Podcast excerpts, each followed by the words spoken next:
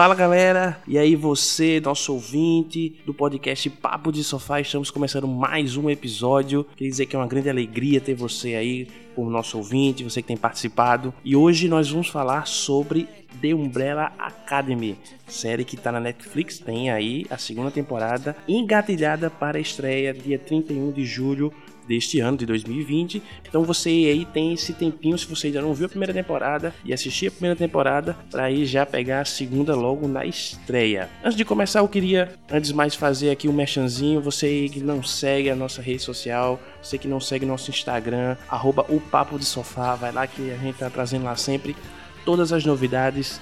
Sempre que a gente vai estar tá trazendo algum episódio, enfim, alguma uma coisa nova, vai ser por meio de lá. Então segue lá no Instagram, arroba o Papo de Sofá. No episódio de hoje, contamos com a presença do nosso querido amigo Arthur. E aí, meus queridos? Também contamos com a presença do nosso querido amigo Vogran. E aí, meus queridos, tudo certo? E também com este que vos fala, Matheus, hoje como host deste episódio. Bom, antes de mais nada, queria pontuar algumas coisas, né? Para você que não sabe, a gente vai fazer sempre aquela parte de, da zona de conforto que você pode ouvir caso você não tenha assistido né, sobre ou lido HQ ou alguma coisa assim do tipo sobre The Umbrella Academy. Então, enquanto você estiver na zona de conforto, não fique preocupado, não fique aflito, pois você não vai receber spoiler, ok? Então vamos lá. É, The Umbrella Academy é uma série da Netflix, certo? Mas é uma série que foi baseada em quadrinhos. É um quadrinhos da, de, de, um cara chamado Gerard Way e foi ilustrada por um brasileiro. Você sabia disso? Mas a The Umbrella Academy foi ilustrada por um brasileiro o querido Gabriel Bar. E essa foi um HQ lançado lá em 2008 pela Dark Horse. Então vamos lá. É, eu queria aí, Arthur, que você desse um panorama pra gente sobre The Umbrella Academy, do que se trata, qual é a sinopse, as nuances, enfim, vai lá. Então, meus queridos, a série se trata de um evento inesperado que aconteceu. Um certo número de mulheres deu à luz a filhos só que elas não estavam grávidas no início do dia. Elas simplesmente do nada deram a, luz e nasceram bebês. E um milionário excêntrico e estranho, é, um cientista inventor, foi e decidiu procurar essas crianças para adotá-las. Ele achou um total de sete crianças, adotou elas e daí começou a treiná-las, porque elas tinham algo em especial nelas. E logo no futuro, eles descobrem que tem uma ameaça iminente que está chegando e essas crianças estão encarregadas de salvar o universo. Resumindo bastante, é isso aí. Muito bem, muito bem. Esse aí foi o nosso panorama sobre a série The Umbrella Academy. Agora a gente vai trazer um pouco mais, para falar um pouco mais sobre a série, mas ainda sem spoilers, pode ficar tranquilo. Eu queria aí que Vogran desse as suas primeiras contribuições a respeito de Umbrella Academy. É, bom, é uma série que eu gostei bastante da temática dela, que apesar de se tratar de uma HQ, de uma história em quadrinho e tal, é, ela não fala muito sobre é, necessariamente a questão dos heróis, né? De, de combates e, e, e ação o tempo todo na série. Então, é, ele, ela traz mais a convivência entre as pessoas e, e tudo mais. É, os relacionamentos são, são bem pautados. Na verdade, eu acho que a série trata mais sobre isso e não mais sobre a ação, mais sobre o relacionamento entre os personagens. E acho que foi esse um dos pontos que eu mais gostei na série. Entendi. É, Arthur, eu e você, a gente teve acesso aí aos, aos quadrinhos, pelo menos ao primeiro volume. Eu queria que você dessa sua opinião aí sobre o que você achou dos quadrinhos em relação à série. Você achou que a série mudou muito os quadrinhos, ou, ou então a série foi muito fiel? Enfim, o que, é e também falar um pouco sobre a sua opinião sobre os quadrinhos em si, porque este review não fala só sobre a série, nós vamos trazer um pouquinho também dos quadrinhos. Então, pegando um, um gancho massa do que o Voga falou, é... eu tô adorando esses essas séries, essas coisas que trazem super-heróis de uma forma diferente do que a gente está acostumado a ver, como na Marvel e na DC, que a gente está acostumado a ver esses super-heróis que tem uma super organização com muito dinheiro, em que ele, o objetivo deles é sempre salvar o mundo, fazer o bem e não importa o que aconteça, é como se eles fossem robôs treinados para isso. E The Umbrella Academy, ela se trata sim de salvar o mundo, né? A gente já falou sobre isso, mas é ela tem um foco muito grande na família não só na, na, na família, como eles precisam um do outro, mas dos efeitos que um pai pode fazer numa família, e mostra muito o lado humano da, dos super-heróis, mostrando as fraquezas deles, os problemas que, que a criação deles vem a afetar a vida adulta deles, não só a vida adulta deles, mas também como eles vão ser atuar como super-heróis, né? Porque é, não tão quebrados como a gente, como a gente vê em The Boys, mas eles são super-heróis quebrados, eles são super-heróis que por dentro eles têm problemas. Muito massa isso daí. É, os quadrinhos, para mim, assim, sensacional. Não tem, não tem comentários. Eu gostei muito. Eu não tenho muito um. Tenho que ser humilde aqui, né? Eu não tenho muito panorama de quadrinhos. Porque esse foi o primeiro que eu li na minha vida. Nunca tinha visto nenhum HQ antes. Mas eu sou um cara que gosta muito de desenho, de perspectiva, de ver essas coisas. Então eu achei as artes lindas, muito massa. Assim, a gente tem que ter em mente que não é um quadrinho Marvel, não é um quadrinho é, para criança, né? Ele tem muito sangue e tal, as cenas. Cenas não, mas é, tem algumas imagens violentas, por mais que sejam apenas desenho, retrata muito sangue e, e essas coisas. Mas assim, um quadrinho para adultos muito bom mesmo, gostei muito. É, eu achei que o conteúdo da série em relação ao quadrinho é um pouco diferente, sabe? Não achei a mesma coisa não eles seguem a mesma linha, isso é uma certeza. Não, não é aquele filme que é completamente diferente do livro. Mas eu achei que tem umas diferenças bem drásticas, sabe? Mas aí só posso continuar essa parte nos spoilers. Entendi, entendi. Muito bom, muito bom. Olha, eu particularmente, é, eu gostei muito da série. Inclusive, concordo muito com o que você falou em relação, tipo, de, dessa série de herói que fogem do padrão, né? A gente já falou aqui no episódio sobre The Boys e tudo mais. É, eu gosto muito de séries assim, principalmente quando se trata de heróis, né? Porque assim, você vê que é, é, os, os, os super-heróis, no caso aqui, eles, eles tiveram uma relação abusiva na infância, digamos assim, com o pai, né? Autoritário. Então, assim, aquela coisa do treinar, o treinar autoritário, ele não exercia o papel de pai, ele era um professor rígido, ele tinha aquela distância. E a série deixa bem claro isso. E aí eles foram crescendo com esses problemas, né? Eles tornaram adultos problemáticos seja por competitividade entre si, seja com problema de, de autoestima, enfim. E a série ela vai trazer justamente esses, pro, esses problemas internos né, entre, entre os, os heróis, né? Ou seja, uma das grandes dificuldades com que eles enfrentam é justamente esses problemas internos enquanto família. Então, muito legal a série. Eu acho que eu recomendo que você assista. É uma série que não foi muito assim é, é, comentada assim né, pela Netflix. A Netflix não fez um, assim, um grande é, é propaganda, não fez um, enfim, um grande fuzuê como faz em algumas outras outras séries, mas é uma série que tem um conteúdo muito legal, muito bacana e possui atores que vêm desempenhando um papel incrível né? Assim, eu queria destacar dois, né, que é o, o número 4 e o número 5, né, que é o Klaus e o, e o número 5, que, poxa, incríveis, eles emergiram mesmo ali no personagem e estão fazendo aí um papel muito top. Véi, eram. Eu, eu, também ia fazer duas menções honrosas aqui. Uma você já fez, que é a do número 5, que, assim, ele é um ator jovem, né? A gente tava aqui procurando. A, eu tava aqui procurando a idade dele. Agora ele tem 15 anos. E assim, ele se garante demais, fazendo, interpretando ele jovem, ele, ele interpreta ele mesmo com 13 anos, com 30, 40 e 53. Então, ele se garantiu de verdade, ele realmente entra no personagem. E a outra menção que eu queria fazer é o ilustrador dos quadrinhos, que quem me conhece sabe que eu amo é, ressaltar quando tem uma boa obra brasileira. E o ilustrador dos quadrinhos é brasileiro e fez essa belezura aí. Exatamente. E antes de a gente entrar aí nessa na fase do, da, da, zona de, de spoilers e você ainda está na zona de conforto, não se preocupe. Se você procurou aí uma série que seja de, de heróis, mas que, que não seja clichê, né, que traga um humor um pouco mais irônico, um pouco mais ácido, né, que, que traga assim problemas até reais ali de, de convivência e de familiar essa aí é uma ótima escolha para você assistir The Umbrella Academy, que como eu falei no começo, a segunda temporada já está aí às portas no final deste mês, dia 31 de julho de 2020. A Netflix lança na sua plataforma a segunda temporada de The Umbrella Academy. Bom, então é isso. Se você chegou até aqui na sua zona de conforto, saiba que a partir de agora não é mais uma zona confiável para você. A partir de agora vai vir chuva de spoiler sobre a primeira temporada de The Umbrella Academy e também algumas projeções do que, que a gente imagina que vai vir na segunda temporada. Então, a partir de agora, zona de spoiler. Se você ainda não assistiu, corre lá para assistir, mas depois volta para ouvir o resto do podcast e para estar tá junto com a gente, beleza? Eu queria ouvir de vocês é, a opinião agora com spoilers, o que é que vocês queriam trazer do, da história, do contexto, enfim, do roteiro.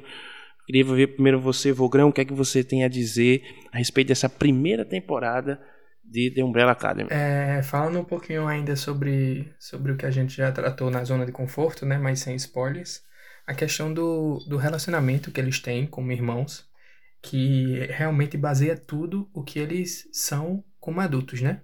É, a gente dá pra perceber que Diego, o número 2, ele é o que é, tipo, o jeito dele se, se portar diante das situações é por conta de que é, ele queria ser.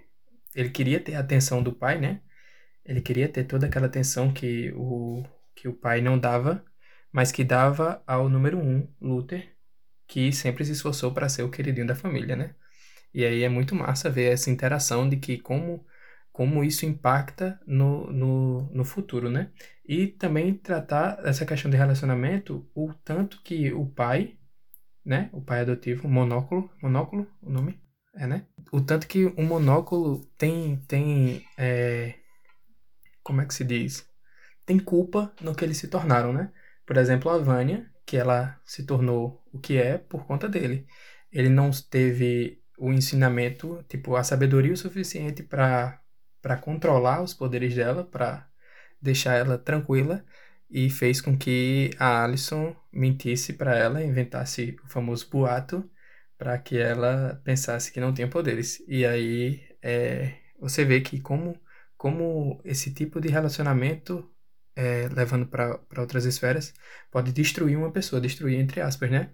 Tipo, você não tem o, o potencial que ela poderia gerar por conta de, de relacionamentos não sadios. Esse negócio que o Vogano falou é muito massa. É, eu tenho uma cena que eu tinha até anotado aqui pra gente falar sobre, que é, para mim, uma reviravolta incrível. Que a gente tem Klaus, que é o cara que, que não aguenta o poder dele, né? Ele tem um poder que ele tem várias capacidades, ele tem assim um, um, uma possibilidade enorme de melhora, mas ele não vai atrás por quê? Porque ele não aguenta controlar o poder dele. Ele não aguenta viver com, com o poder dele, que para ele não é um poder, é um castigo. É, então, por causa disso, ele vive se drogando e bebendo, se embriagando, para poder suprimir esse poder dele, para ver se ele fica sem escutar essas vozes que tanto assombram ele. Por outro lado, a gente tem o número 1, um, né, que ele tem um poder de força e tal, e ele vê esse poder já com outra forma. Para ele não é um problema, o poder dele é um dom, é uma coisa que completa ele, que ele precisa disso, que faz parte dele. E por isso ele tem essa postura sólida de super-herói, de capitão e de é, com um, um, personagem completamente diferente do Klaus. Até que, que ele tem um, um momento de quebra de personagem, né? Que ele vê que tudo que ele fazia era em vão no momento que ele vê que as, todas as cartas dele, as mensagens dele da, da lua para o binóculo estavam todas lacradas. Nesse momento ele tem uma quebra de personagem, ele fica, caramba, velho. É quando ele percebe que ele fez tudo em vão, ele começa a perceber que todas as críticas de todo mundo que ele ignorava, ele fala que ele vê que há uma possibilidade de ser real. E isso acaba com ele. Então o que é que ele vai fazer? Ele vai se embriagar. E essa é a parte massa do encontro do, dos dois, porque quando o número um tá lá embriagado, tá afogando as mágoas dele na bebida, tá querendo ficar louco, desistir da vida, se matar, assim como o Klaus sempre quis, sempre falou de se matar, falava de é, se embriagava, o Klaus olha para ele e fala: "Não faz isso, brother". Tá entendendo? Ele não, ele vê aquilo e ele sabe que aquilo não é bom. Ele sabe que o que ele faz com ele mesmo não é bom. Isso mostra muito que ele faz por dor mesmo, ele faz porque ele não aguenta. E nesse momento, Klaus ele tá justamente lutando contra isso. Ele quer falar com. com me confundi, é, bo, é monóculo ou binóculo? Monóculo. Monóculo. Acho que eu falei binóculo umas três vezes, mas de boas. Então, corrigindo, é monóculo. Aí ele tá tentando ficar sóbrio, né? Pra, para poder. Ele tá tentando ficar sóbrio para poder se comunicar com o monóculo e descobrir por que, que ele fazia isso, se ele tem alguma informação, saber como ele morreu, sei lá. Mas ele tá tentando ficar sóbrio com esse propósito. E enquanto ele está nessa luta, ele vê o irmão dele daquela forma, né? É, se embriagando e olhava para ele e falando, velho, não faz isso. E aí a gente tem essa inversão de papéis, que é quando o número um vai pra noite, vai ficar loucaço lá, e o Klaus tá ali lutando para ficar sóbrio. Ele até fala, caramba, a vida, a vida de, de um sóbrio é muito difícil. Eu ri demais com essa frase. A vida sóbria é muito difícil. Aí e ele vai lá, ele tem que cuidar do irmão, uma inversão completa de papéis. E ele pensa em desistir nisso, mas aí o Ben ainda fala para ele: pense se ele não faria tudo para tirar você de uma situação dessas, como ele sempre fez. Exato. E essa jornada é muito importante para o amadurecimento do Klaus e para ele poder desenvolver o seu dom, o seu poder, que é incrível. E aí, aí ele começa a descobrir, né? Mas eu acho, eu acho que essa coisa que afetou o Klaus está muito também relacionada à forma como ele, como o senhor Greaves, né, o monóculo, lidou disso com ele, né? O moleque ele tinha medo daquilo, de, de, de morte e tudo mais, e ele ficou centenas de vezes preso dentro de um, sei lá, de uma catacumba, sei lá que nada era aquilo. E aí o velho só deixava ele sair de lá quando ele aprendesse a, a, a lidar com aquilo. Ele nunca aprendeu, ele ficou traumatizado e viu nas drogas um meio de fugir daquilo. Né? Então por isso que o Klaus ele, ele, é, ele se tornou aquela coisa assim, tipo, ele não tanto é que ele, chapado, ele não conseguia usufruir seus dons. Então aquilo era uma forma mesmo dele fugir daquilo, porque ele não queria aquilo de jeito nenhum. E o Ben, ele foi fundamental também para que o, o, o, o Klaus ele se recuperasse. Porque o Ben estava tentou, para com isso, para com isso, você tem um dom incrível e tal. E, e o Ben, mesmo, mesmo morto, ele foi super importante né, para que o, o Klaus, ele. Agora, eu achei engraçado isso, né? Porque assim, ele chapado, ele conseguia ver as, as pessoas, principalmente o irmão. Ele conseguia se comunicar com o irmão, mas ele não conseguia, por exemplo, se comunicar com o pai. Quando ele ficou sóbrio, é que ele se comunicou com o pai. Isso é algo bem interessante. Eu entendi como se Chapado é... não conseguisse usufruir o poder dele. Mas ele, ele eu acho que quando o irmão. Sim. É porque a gente não sabe como foi quando nem como o Ben morreu. Mas eu acho que, que ele se comunicava tanto é. que virou algo natural para ele estar sempre com o Ben. Mas eu também imagino que se, se na série existe é, esse outro universo dos mortos, o Ben deve estar sempre perto dele, sempre facilitando isso daí também, sabe? Tipo, para o Klaus usar o poder dele, ele tem que, é, sei lá, pensar nos mortos ou ir atrás deles. Eu acho que era uma, uma linha de mão dupla, onde era uma coisa que ele já estava acostumado e que o Ben também facilitava. Mas é, é, eu também pensei nisso aí. Outra coisa que, que eu achei interessante foi como assim a crítica que ela faz, a série faz também a essa questão do, dos heróis.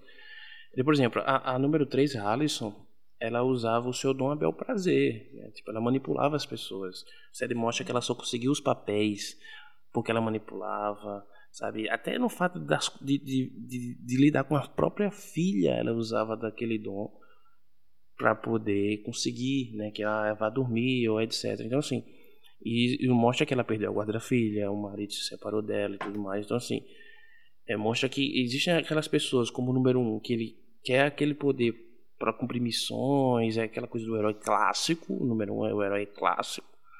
A gente tem o, a número 3 que usa o seu dom para meio que benefício próprio, mesmo que não seja algo assim, meu Deus, que coisa terrível que ela está fazendo mas é para benefício próprio, é algo questionável. Tem o número, o número 4 que usa, que na verdade não usa, ele quer fugir daquela realidade, né? ou seja, ele não quer saber daquilo. Então, assim, é, o número 2 também é super questionável, super questionável aí. É, né? Ele tem aquela, aquele temperamento dele assim. A gente vê que existe um, meio com inveja do número 1 um, por ele ser o número 1, um, por ele ser o líder e tudo mais.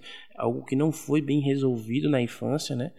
Com o pai, ele, inclusive ele, ele questiona muito a, a, relação que o número um tinha com o pai, né, de, de subserviência, de sempre acatar tudo, de ser obediente e tudo ele mais. Ele fala muito da série de o que é um líder de verdade, né? Como faz, como age um líder de verdade, se é acatando tudo ou pensando no que fazer. E no final das contas, o número um, ele não sim, tinha sim. planos. É, é, o número 2 ele fala muito de planos na série, né? Qual é o seu plano? Qual é o plano? Como vamos fazer? Como vamos agir? É, é, o número 1, um, ele simplesmente seguia ordens. Ele não era um líder, ele, ele era um, um soldadinho. E tanto é que o número 1 um, ele desaba quando ele descobre tudo, né? Que tipo, o pai mandou ele para lá porque não, não, suportava o fato de ver ele daquele jeito, né? Com aqueles.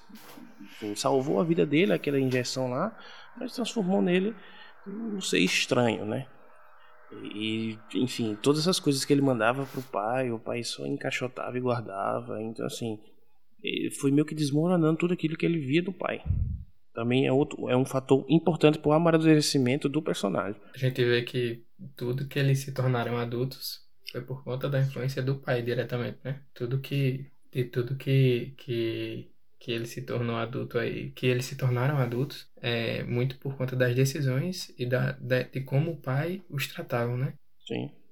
Tudo muito reflexo, né? Exato. né? É, é eu acho muito massa pensar nisso aí é, pra gente ver como, como é complicado você ter poder. Quando eu falo poder, eu não falo só um poder de super-herói, não. Eu falo um poder na nossa vida mesmo. Isso traz uma reflexão muito boa. Porque se você tem pessoas quebradas, pessoas com problemas, com muito poder nas mãos, o que eles vão causar são mais problemas, sabe? Eles vão ter, é tanto que os super-heróis, até eles conseguirem ter esse amadurecimento, eles se consertarem, eles têm, eles não, não usam os poderes dele assim como todo mundo idealiza que deve ser usado, né? Que é para o bem, corretissimamente e tal.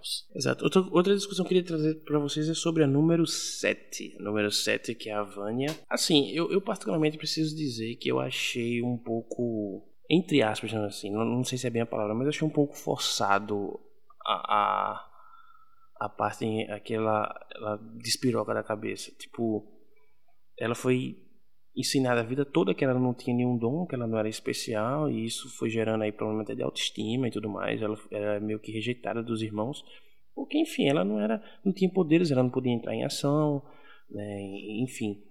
Só que aí, a partir do momento em que ela descobre que ela foi enganada e e tudo mais, ela meio que se revolta e, e, coloca em prática tudo aquilo que o pai temia e dela se transformar uma pessoa incontrolável, um monstro, né, alguém que fosse capaz, enfim, de não se controlar. E justamente é o que acontece. Então, assim, eu achei que tipo uh, esse lance dela, do rompante dela, aí eu já não sei se se os remédios trouxeram algum tipo de sequela para ela, já que ela vivia tomando aqueles remédios neurológicos e tudo mais que serviam para ela controlar isso aí, mas de alguma forma podia ter mexido. Mas achei um pouco, um pouco muito de rompante, assim, essa, sabe, essa loucura dela, assim, de querer matar todo mundo e tá nem aí para nada mais, sabe? Não, eu também, eu, eu, achei muito drástico, muito forçado também. É, quando, na verdade, quando eu assisti, primeiro, o que eu pensei foi que, é, que existia a possibilidade do poder dela ser tão grande que controla ela, né? Tipo, tipo a, o Venom no Homem-Aranha, que a, o Venom é aquela roupa preta meio que deixa o Homem-Aranha mais do mal e tal. Então, será que o único problema do poder dela era ser muito forte, sabe, ser muito muito estrondoso e perigoso, ou será que o poder dela também pode afetá-la psicologicamente a ponto de meio que controlar ela ou causar um, uns efeitos na, na cabeça dela, tá entendendo? Eu pensei nisso. Agora, vendo os quadrinhos, a gente vê uma mudança, uma diferença bem grande, né? Eu achei um negócio bem mais, mais gradativo e sutil nos quadrinhos, porque nos quadrinhos, é, com, eu imagino que a maioria não leu, mas eu vou dar um pequeno spoiler, né?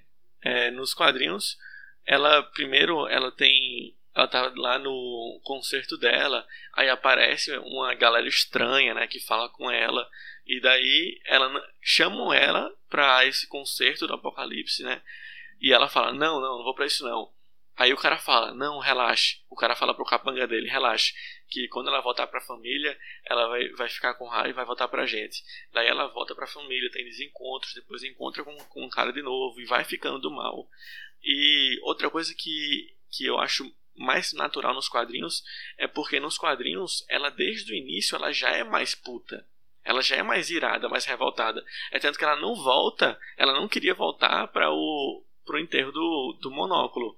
Ela simplesmente a, mostra lá no início dos quadrinhos ela recebendo essa, o telefonema em casa e ela não vai, velho. Ela vai pro concerto dela. Na, na série ela é muito mais é, ela vai muito mais tranquila. Na, na série, ela vai para casa quer com vontade de falar com o povo e o povo que ignora ela, mas ela vai com vontade. Os quadrinhos ela não tá assim, ela tá ira, já tá irada. Por isso que, que, eu acho que a série dá a impressão de que foi mais drástico, mais, sei lá, estranho, sabe? Porque ela começa de boas e do nada ela vira do mal. Eu tive, na verdade, uma impressão diferente em relação ao HQ. Eu já achei que a HQ foi bem mais drástica, no sentido de que. Mas é porque ela já começa mais série... irada no HQ. Ela foi. Ela foi.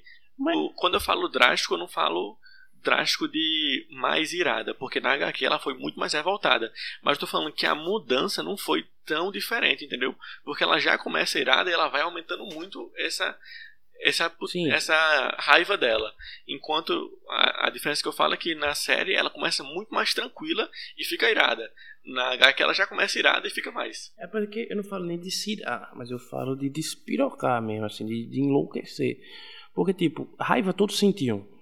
Todos sentiam problema com o velho, todos tinham problema entre si e tudo mais. Mas, tipo, é, na HQ Tipo assim, mostra né, esse pessoal estranho que chega para ela, convida, ela faz, não, não quero isso e tal. E eles comentam, não, não se preocupe, a família dela vai mandar ela de volta para cá.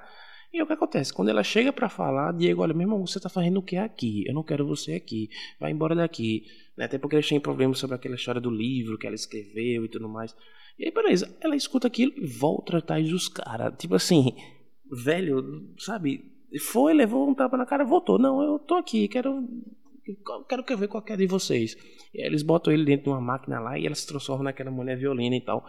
Sendo que na série é um pouco mais lenta essa construção, é um pouco mais gradual. É por isso que eu achei assim que ela, ela foi mais bem é, tratada essa questão dela, do dela de espirocar. Tipo, beleza, que na, na HQ ela era mais revoltada, mas na série ela foi mais tratada. Tipo assim, mesmo depois dela meter a, o negócio do violino na garganta da, da Ellison e quase matar a Ellison, ela volta para casa e quando a gente acha que ela vai ser reconciliada, o Luther vai lá e apaga ela e prende. Aquele é o gatilho para ela enlouquecer de vez. Então assim, não foi uma coisa assim do tipo, ah, cheguei, o pessoal me esnobou como sempre esnobaram, voltei e você é agora uma vilã. É, na verdade, o fato dela ter colocado ela naquela prisão onde ela passou parte da infância e começou a vir as memórias foi um grande gatilho para perder a cabeça. Eu achei que na série ela foi até mais bem construída, mas achei muito derrompante também.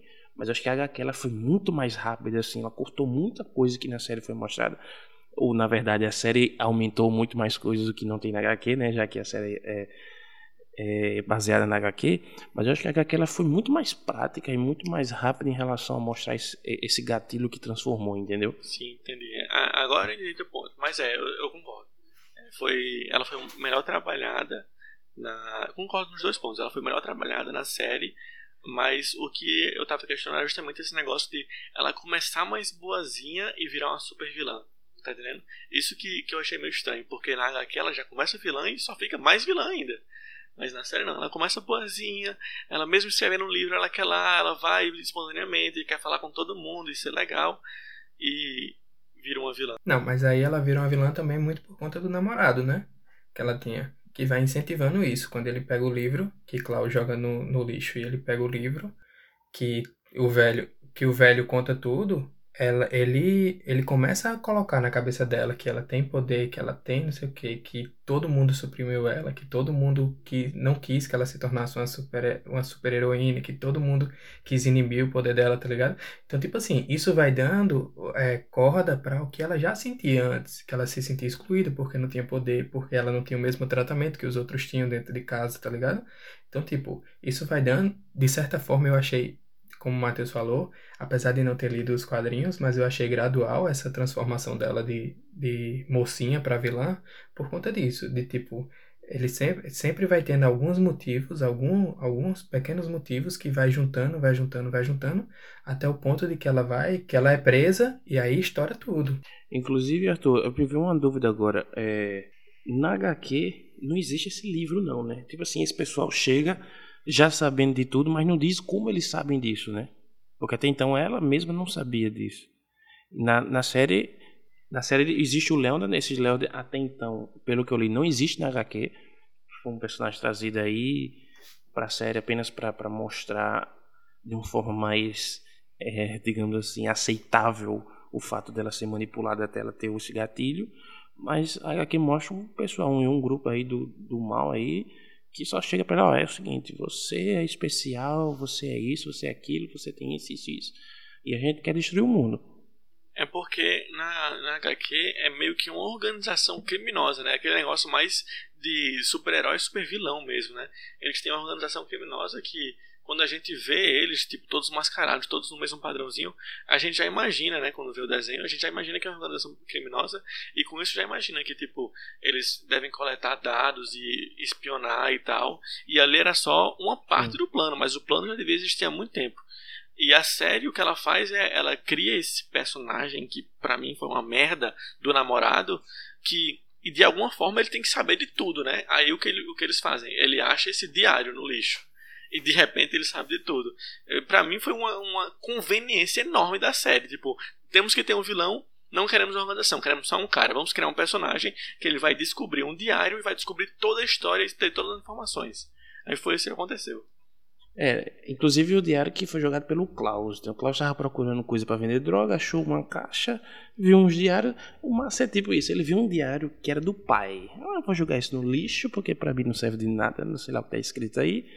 Aí o Pogo que fala, tipo, ah, aquele diário era importante. Ele tenta achar, não acha, porque o Leonard já pegou e mostra que o Leonard é um psicopata que matou o próprio pai. Não, enfim. e é muito conveniente, né? É... Que o, o, o pirralho que ficou puto com a Umbrella Academy há anos atrás vai e passa pelo mesmo lixo que o Klaus passou, pega o diário por acaso e vai ler. Vai! Destino. Muito conveniente, não é não? Que ele, que ele... Tô passando aqui no lixo achar... certo, olhei pro lixo certo, vou vasculhar ele. Achei um diário, vou ler. Vai! Eu prefiro achar que ele tava meio que. Espionando. Desde que ele saiu da prisão, ele tava meio que espionando. Da prisão? Né, tentando achar alguma coisa. Não, depois é. que ele saiu, né? Ah. Depois que ele saiu, ele começou esse processo de espionagem. Enfim, não sei.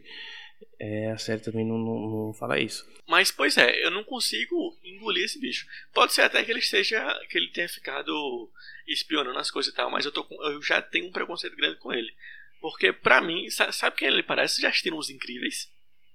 Já assistiram?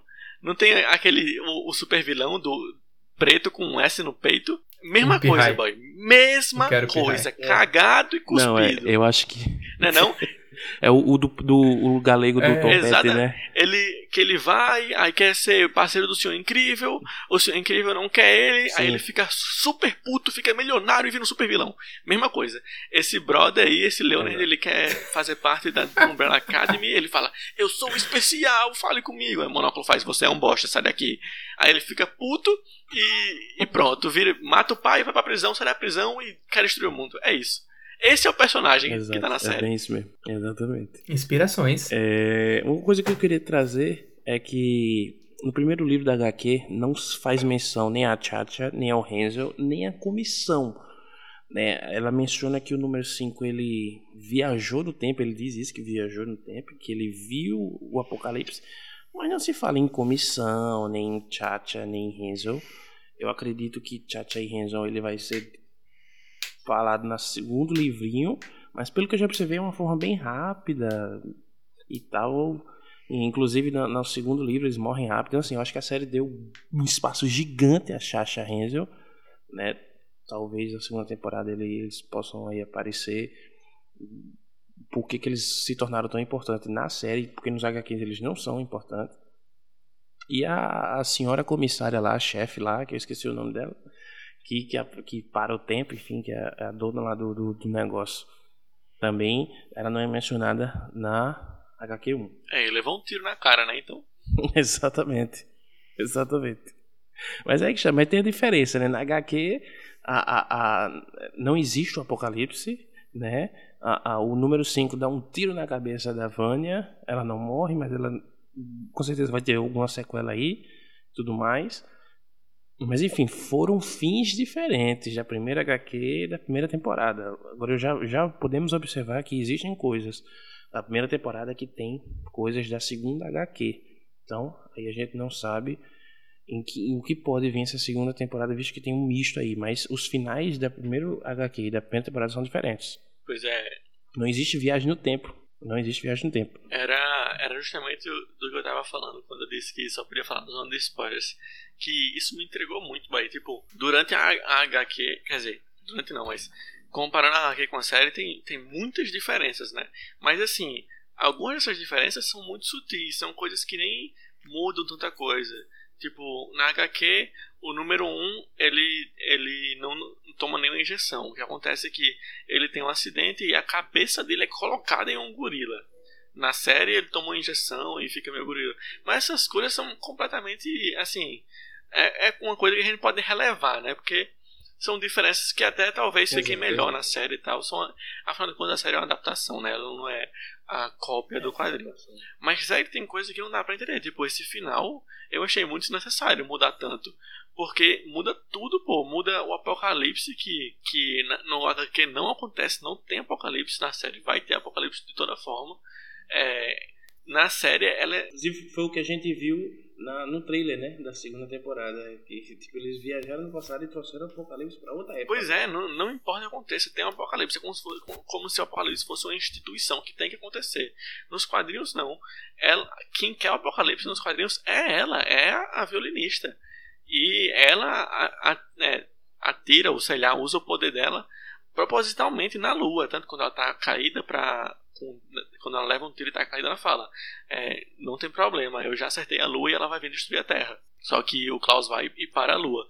Mas, tipo, é intencional dela, não é uma instituição que deve acontecer porque o mundo conspira para que aconteça.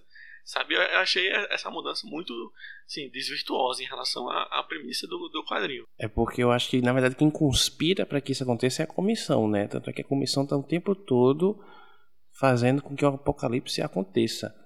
E isso fica bem claro quando o número 5 ele vai para se torna um gerente lá da comissão e onde eles dão todas as as, as, as cartas e tudo mais, todas as, as ordens, né? E lá ele percebe que tipo, aonde é e qual é o problema, onde é que vai surgir o apocalipse, e ali é onde ele descobre sobre mais sobre o Leonard, que não é Leonard, eu esqueci o nome verdadeiro dele.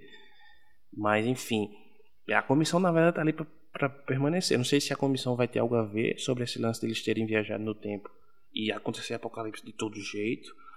Né? Enfim, é algo que a gente vai descobrir na segunda é um temporada. Ponto. No trailer. E a comissão está aí para isso. Dá muito ênfase a pessoas que teoricamente seriam da comissão. E tem uma parte do trailer que o número 5 fala que, independente do tempo que eles forem, a comissão vai estar sempre caçando eles, a fim de que aconteça o apocalipse. Então, tipo, é bem importante essa parte aí. Que, de falar aí que a, a comissão vai estar sempre querendo garantir que, que o apocalipse aconteça, independente do tempo que, que eles viajarem, eles, tipo, independente do tempo que eles viajarem, eles vão estar levando o apocalipse com ele, com eles, e a comissão vai estar sempre atrás deles para garantir que isso aconteça. Pelo menos deu a entender Exatamente. que a segunda temporada vai ser baseada nesse, nessa perspectiva aí. É outra coisa que é bem diferente do quadrinho, né? Que lá a gente meio que tem uma organização que meio que foi toda morta, né? Porque número 5, número 2, eles vão lá matando todo mundo. Mas na série a gente tem um apocalipse que em teoria é, foi evitado, né? Já que eles voltaram no tempo. Mas a gente vê no trailer que o apocalipse vai acontecer da mesma forma. Só que é, mesmo se acontecesse o apocalipse, tipo, vamos dizer que lá no futuro aconteceu o apocalipse, eles que voltaram no tempo, e naquele tempo o apocalipse ainda aconteceu.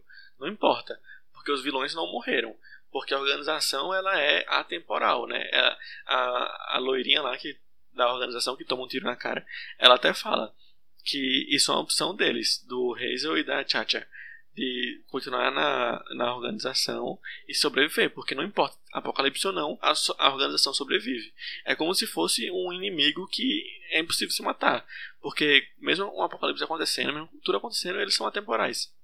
Exatamente, esse é uma boa é, teoria. Um ponto que não vai, é, não vai valer muito a pena aí, mas em 2019, na, na série, o apocalipse acontece. Eles voltam no tempo, mas só eles voltam. A lua já tá quebrada e o apocalipse vai acontecer. Exato, acontece de toda forma. De toda Só forma. que isso é irrelevante, porque o máximo que vai, que vai acontecer de matar dos inimigos deles é só Chacha e Hazel. Porque a organização toda fica viva. Fora a galera que toma um tiro. Pois é. Exatamente. Ah, o Hazel vai lá e dá um tiro na senhora loura dos comissários. Uma coisa que eu, que eu notei que é diferente é, é que o seguinte, vejam só, mas isso aí eu só vi dando uma pesquisada sobre o volume 2 da HQ. No volume 2 da HQ, é, Klaus, a gente vê na série que Klaus ele vai parar no, na, no Vietnã, né? Quando ele, quando ele pega aquela aquela mala lá que viaja no tempo, né? Ele vai parar no Vietnã, é onde ele conhece lá o Dave. Só que nos quadrinhos, ele vai junto com o número 1 e o número 2. Ele, eles vão no passado tentar impedir que o número 5 mate o Kennedy. Que na série a gente vê que ele não mata, né? É ali no momento onde ele consegue viajar no tempo e, e, e, e voltar para 2019, eu acredito que seja esse o ano, não sei. Enfim, um ano em que ele deveria estar normalmente. Só que eles vão três anos antes e caem no Vietnã. Então, assim, nos quadrinhos não é só Klaus que vai para o Vietnã, mas sim o número um e o número dois também. E nos quadrinhos, ele tem o Klaus, ele tem uma filha com uma vítima vietnamita. É assim, vietnamita. Vietnamita. Não, não consigo falar. Vietnamita. Boa, meu garoto. Isso, Klaus tinha uma, uma, filha com uma mulher vietnamita. E ainda repetiu isso. E aí, tipo, eu fiquei pensando, caramba, será que. Será que a série ela vai abordar um outro tipo de Klaus? Por exemplo, eu não sei se é o caso, pode ser que sim, pode ser que não, mas pode ser que a série tenha trago um Klaus homossexual e pode ser que nos quadrinhos ele não seja, afinal, também não fui entender por que, que ele teve essa filha. Possa ser que, enfim, seja alguma coisa assim, um, um lapso, alguma coisa assim, nada a ver, apenas aleatório, mas possa ser que ele de fato tenha sentido sentimento e carinho, e, enfim, por essa mulher. Enfim, enquanto a série não traz essa abordagem, traz um outro tipo de abordagem, a, a, os quadrinhos, ele traz uma abordagem diferente sobre, quem sabe, a vida amorosa do Klaus. É, sobre a vida amorosa do Klaus eu não pensei não. Mas sobre essa parte aí de matar o Kennedy eu pensei bastante. Porque, na verdade, eu não tinha visto ainda o trailer, né? Eu vi hoje o trailer da segunda temporada. Mas é, eu prestei muita atenção nessa, no fato da série tentar muito é, adaptar o que acontece nos quadrinhos. É, como, como, como eu falei com esse vilão aí, que ele tinha de alguma forma que descobrir as coisas. Então, bota essas coisas aí super convenientes para acontecer para ele saber as coisas. Então, isso foi uma coisa que me chamou a atenção, que é Kennedy, ele tem, é, o, o povo volta no tempo para impedir no, no Number 5 de, de matar o Kennedy. E na série não tem isso. A, a volta no tempo não é para impedir de matar Kennedy, mas ainda mostra que ele acaba não matando Kennedy. Então, será que isso tem alguma coisa a ver? Porque se eles se preocuparam de mostrar isso na série, mesmo não tendo relevância, mesmo não tendo volta no tempo para isso, a, eles mostraram. Então, será que isso tem a ver com alguma coisa que vai acontecer na segunda temporada? Tá entendendo? Será que ele vai ter um papel importante? Agora eu já não sei mais, né? Porque na, no trailer mostra uma parte ali de Segunda Guerra Mundial e tal. Eu não sei exatamente quando é que ele foi presidente dos Estados Unidos. É até bom a gente olhar isso aí. Mas será? E aí? No trailer fala. No trailer, no trailer mostra, mostra eles é, nessa discussão, número 5 na discussão, se é para ou não matar, matar Kennedy. No trailer mostra essa partezinha. Não sei se vocês se ligaram nessa parte, mas no trailer fala. Tipo, eles estão nessa discussão se é para matar Kennedy ou não. Tanto é que passa o cortejo, quando a gente, a gente conhece a história, sabe que ele morreu no carro, né? Baleado no carro. Sim. Mas, e e na, no trailer se, tem uma partezinha que mostra é, esse cortejo aí de novo. Pois é. Desfilando no carro. E, e, e eu lembrei eu lembrei exatamente disso que eu falei sobre eles terem voltado para para esse lance do Vietnã quando eu vi aquele aquele é, meu Deus qual é o nome daquele bicho que eu esqueci? Dá dica aí pra gente tentar. Canhão não como é? Uh, sei lá o que solta as bums, as granadas lá aquele carro como é o nome? Tanque de guerra? Tanque de guerra. E aí quando eu vi aquele tanque de guerra quando eu vi aquele tanque de guerra com a bandeira do Vietnã, eu fiz, ih, rapaz, será que eles foram parar no Vietnã de novo? Será que isso vai ter, tem a ver com o que os quadrinhos mostram no, no segundo volume? Ou será que, na verdade, o, o, Klaus vai reencontrar o Dave? Então, assim, o que, que será que, que vai ter a ver nisso aí, né? Nessa mistura de quadrinhos com, com, com o que está sendo adaptado pela Netflix, né? Pois é, aí. E, enfim. Uma coisa que eu, que eu pensei com isso agora é tipo será que, que eles têm que a, organi a organização, né, aquela organização atemporal, eles têm vários momentos em que o mundo acaba. E é para isso que eles estão lá agindo. Tipo, eles têm várias cartas na manga, tá entendendo? Para o mundo acabar. E é para isso que eles estão lá agindo. É tanto que é eles que querem matar Kennedy. Então, será que Kennedy tem a ver com uma, um dos apocalipses que o mundo que o mundo tem? Tá entendendo? Uhum. E eles matam Kennedy pra não, pra o uhum. apocalipse acontecer em 2019. Mas já que em 2019 talvez seja impedido por causa do Number 5, vamos acabar já com o apocalipse de Kennedy. E esse pode ser o cenário da, da segunda temporada. Por isso que eles devem estar nessa discussão aí. Será que mata, será que não mata? Tentando adivinhar se ele tem a ver ou não com o apocalipse. O que me deixou bastante intrigado, Muito hein? Bom. Eu queria falar um pouco sobre isso que eu tinha uma perspectiva, depois que eu terminei de assistir ano passado, essa primeira temporada, eu tinha uma perspectiva de que a segunda temporada ia ser totalmente diferente do que eu vi no trailer. Eu comentei com vocês um pouquinho antes sobre isso, que eu imaginava que a segunda temporada ia ser tipo eles voltando ao passado quando crianças para impedir que o velho se mate, que eles se reúnam para impedir o apocalipse. E tipo, e isso é, ensinando e treinando Vanya a controlar seus poderes e tudo mais eu tinha a perspectiva que era essa segunda temporada que eu ia ver, tá ligado?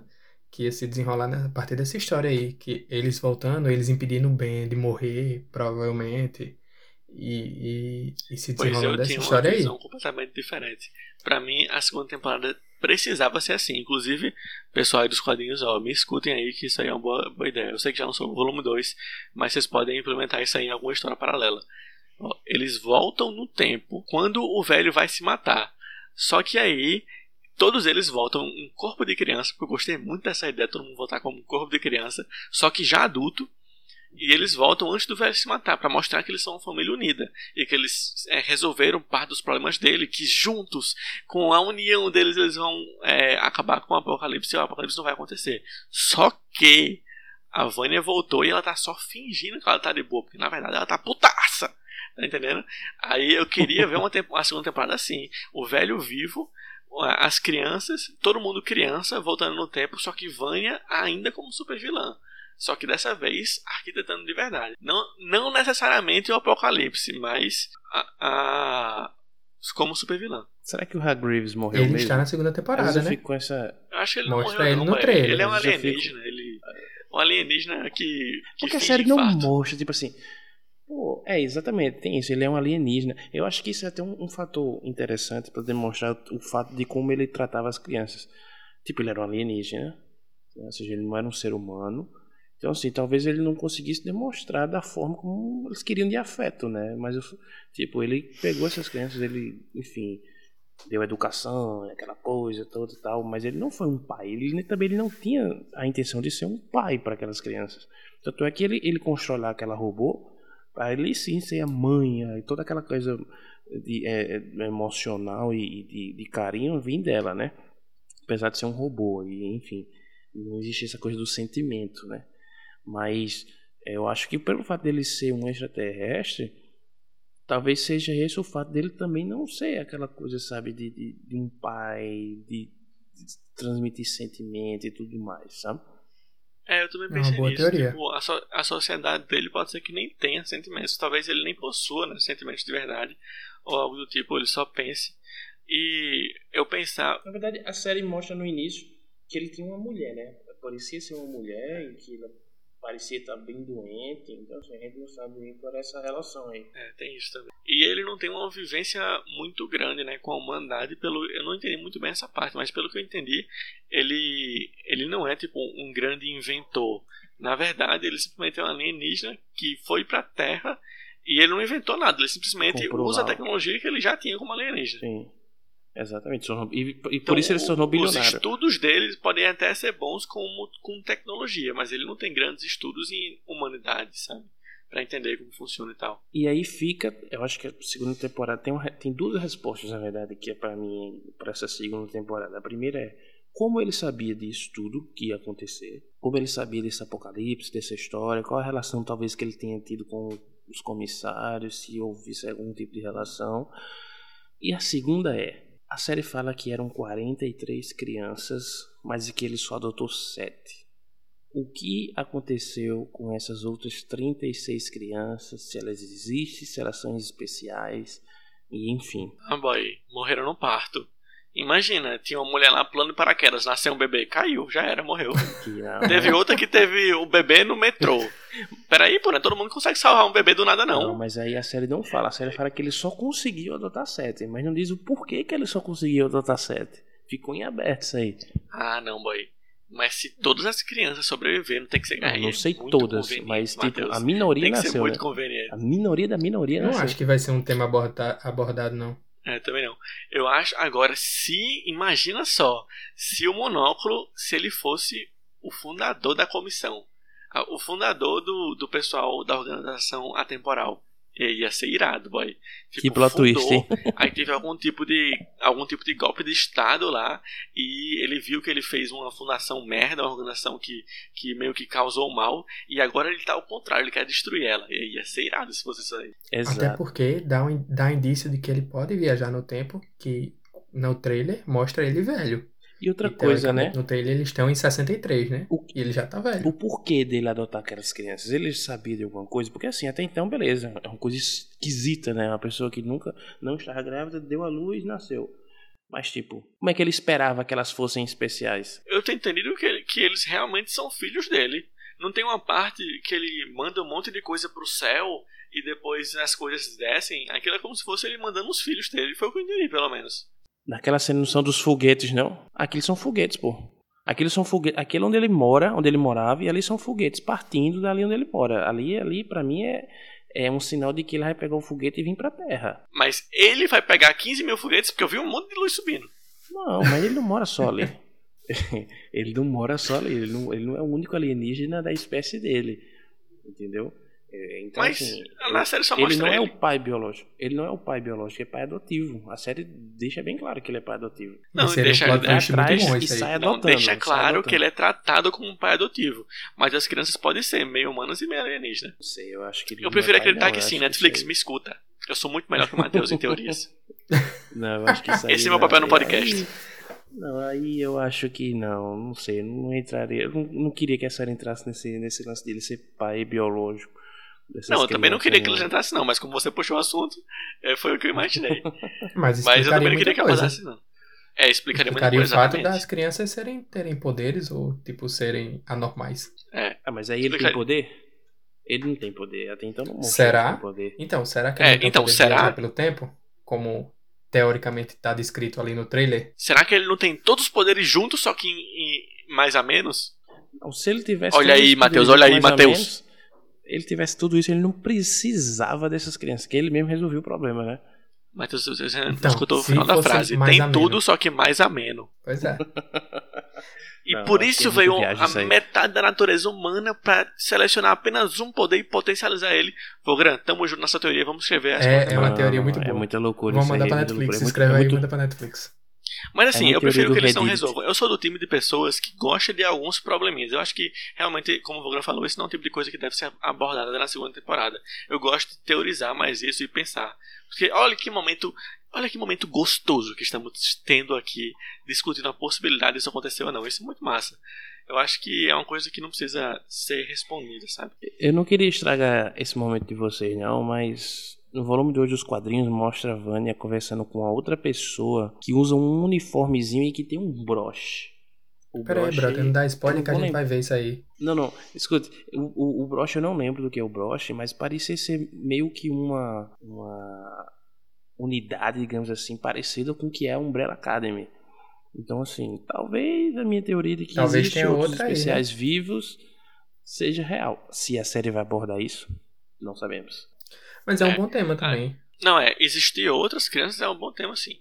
Eu tava falando que talvez não seja uma coisa necessária de explicar Explicar. é, É, porque eles têm poderes, essas coisas e tal. sim. mas- Assim, isso aí realmente. Outra coisa que, que eu tava pensando aqui é: será que. Ó. Segura essa ideia, Matheus Maia. Toma na tua cara.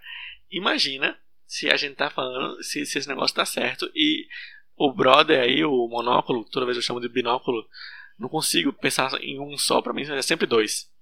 Imagina se o monóculo ele tem. É, tô apontando pra minha palma. Imagina se o binóculo ele tem. O monóculo. Ah!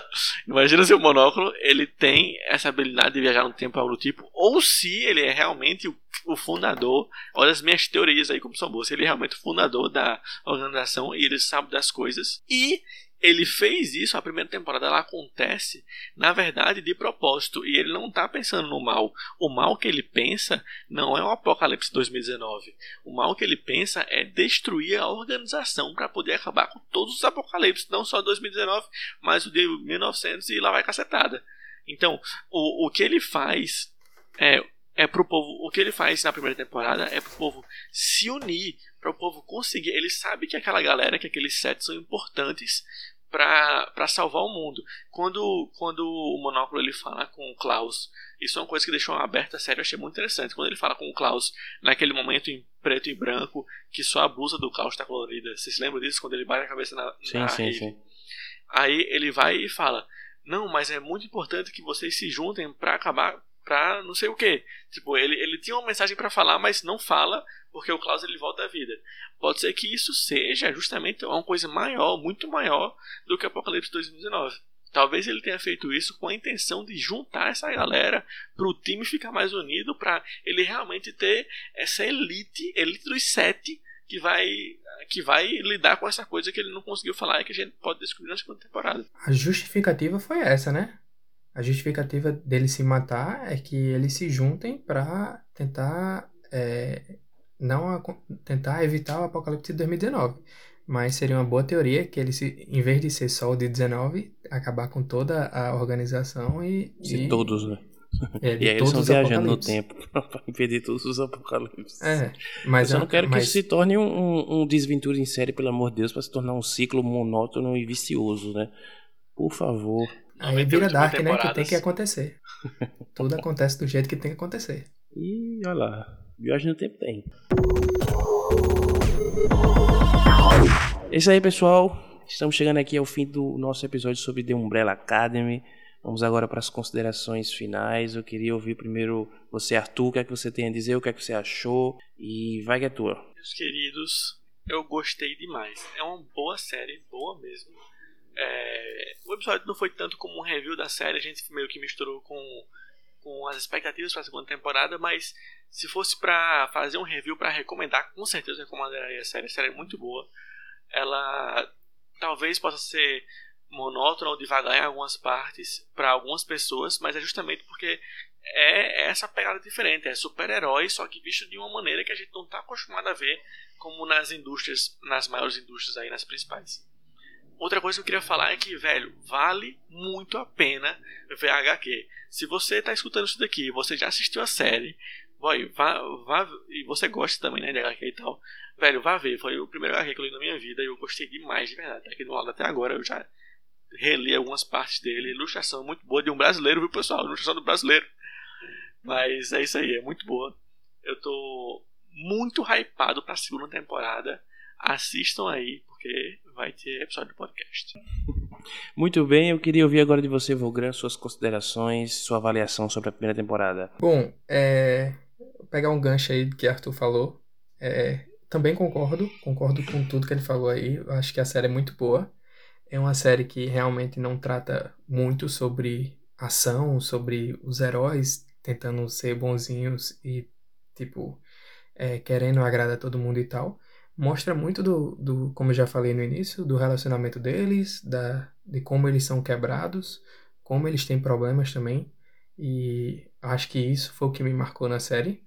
Então, eu recomendaria muito essa série. E tô muito ansioso para a segunda temporada, saber como é que vai se desenrolar essa história, que, que deixou brechas, deixou muitas brechas aí para se pensar no que pode acontecer. São várias linhas que a gente pode seguir, como a gente já discutiu algumas delas aqui, mas ansioso. Ansioso também para ler o HQ é, e como disse Arthur, hypado, né? Hypado pra segunda temporada que eu acho que vai ser bem, bem impactante. Muito bom. Ó, eu também concordo aí com os meninos, eu achei muito legal. E, e é o que eu, eu queria dizer aqui. Netflix, você não precisa da Marvel. Netflix teve que cancelar aí muita produção que tava fazendo aí, porque a Disney né, tá aí chegando com tudo também. Mas você não precisa da Marvel, Netflix. Eu acho que essa HQ é uma prova disso e eu acho que séries assim de estúdios paralelos, né? Fora desses grandes estúdios, podem sim ter espaço. Eu acredito que tem muita coisa boa, inclusive acho que tem muita coisa nacional boa. Já vi muita galera produzindo muita coisa nacionalmente aqui. Quadrinhos seria muito legal ver isso se tornando forma é, no cinema. E The Umbrella Academy é para mim foi uma grata surpresa. Eu, em relação aos quadrinhos, eu comprei dois sem nem ter lido um, para você ter noção do quanto que eu estava animado é, em relação a, a a essa obra, então sim, estou muito ansioso aí pela segunda temporada. E vai ter review da segunda temporada, sim, eu já queria adiantar isso aí, tá ok, certo? vai ter o review da segunda temporada. E bom gente é isso, é assista, na verdade assista não, né? Você que está ouvindo aí você já assistiu, mas assim não não deixa de, de assistir aí a segunda temporada que estreia agora dia 31 de julho, certo? É, eu queria também deixar aqui de novo o nosso Instagram, que é o Papo de Sofá, certo? Então vai lá, segue a gente, sabe? Comenta inclusive no post sobre, sobre os episódios. A gente tem um post para cada episódio. Comenta lá, dá o, o, seu feedback, é muito importante pra gente. Ouvir aí de vocês o que é que vocês acharam, o que é que vocês têm a, a, a dizer para nós, enfim, críticas, sugestões e tudo mais, é muito importante. Desde já, já agradecer aí a sua audiência e dizer que é muito legal estar com você. Então, é isso, Papo de Sofá fica por aqui e a gente se vê em breve, hein? Valeu!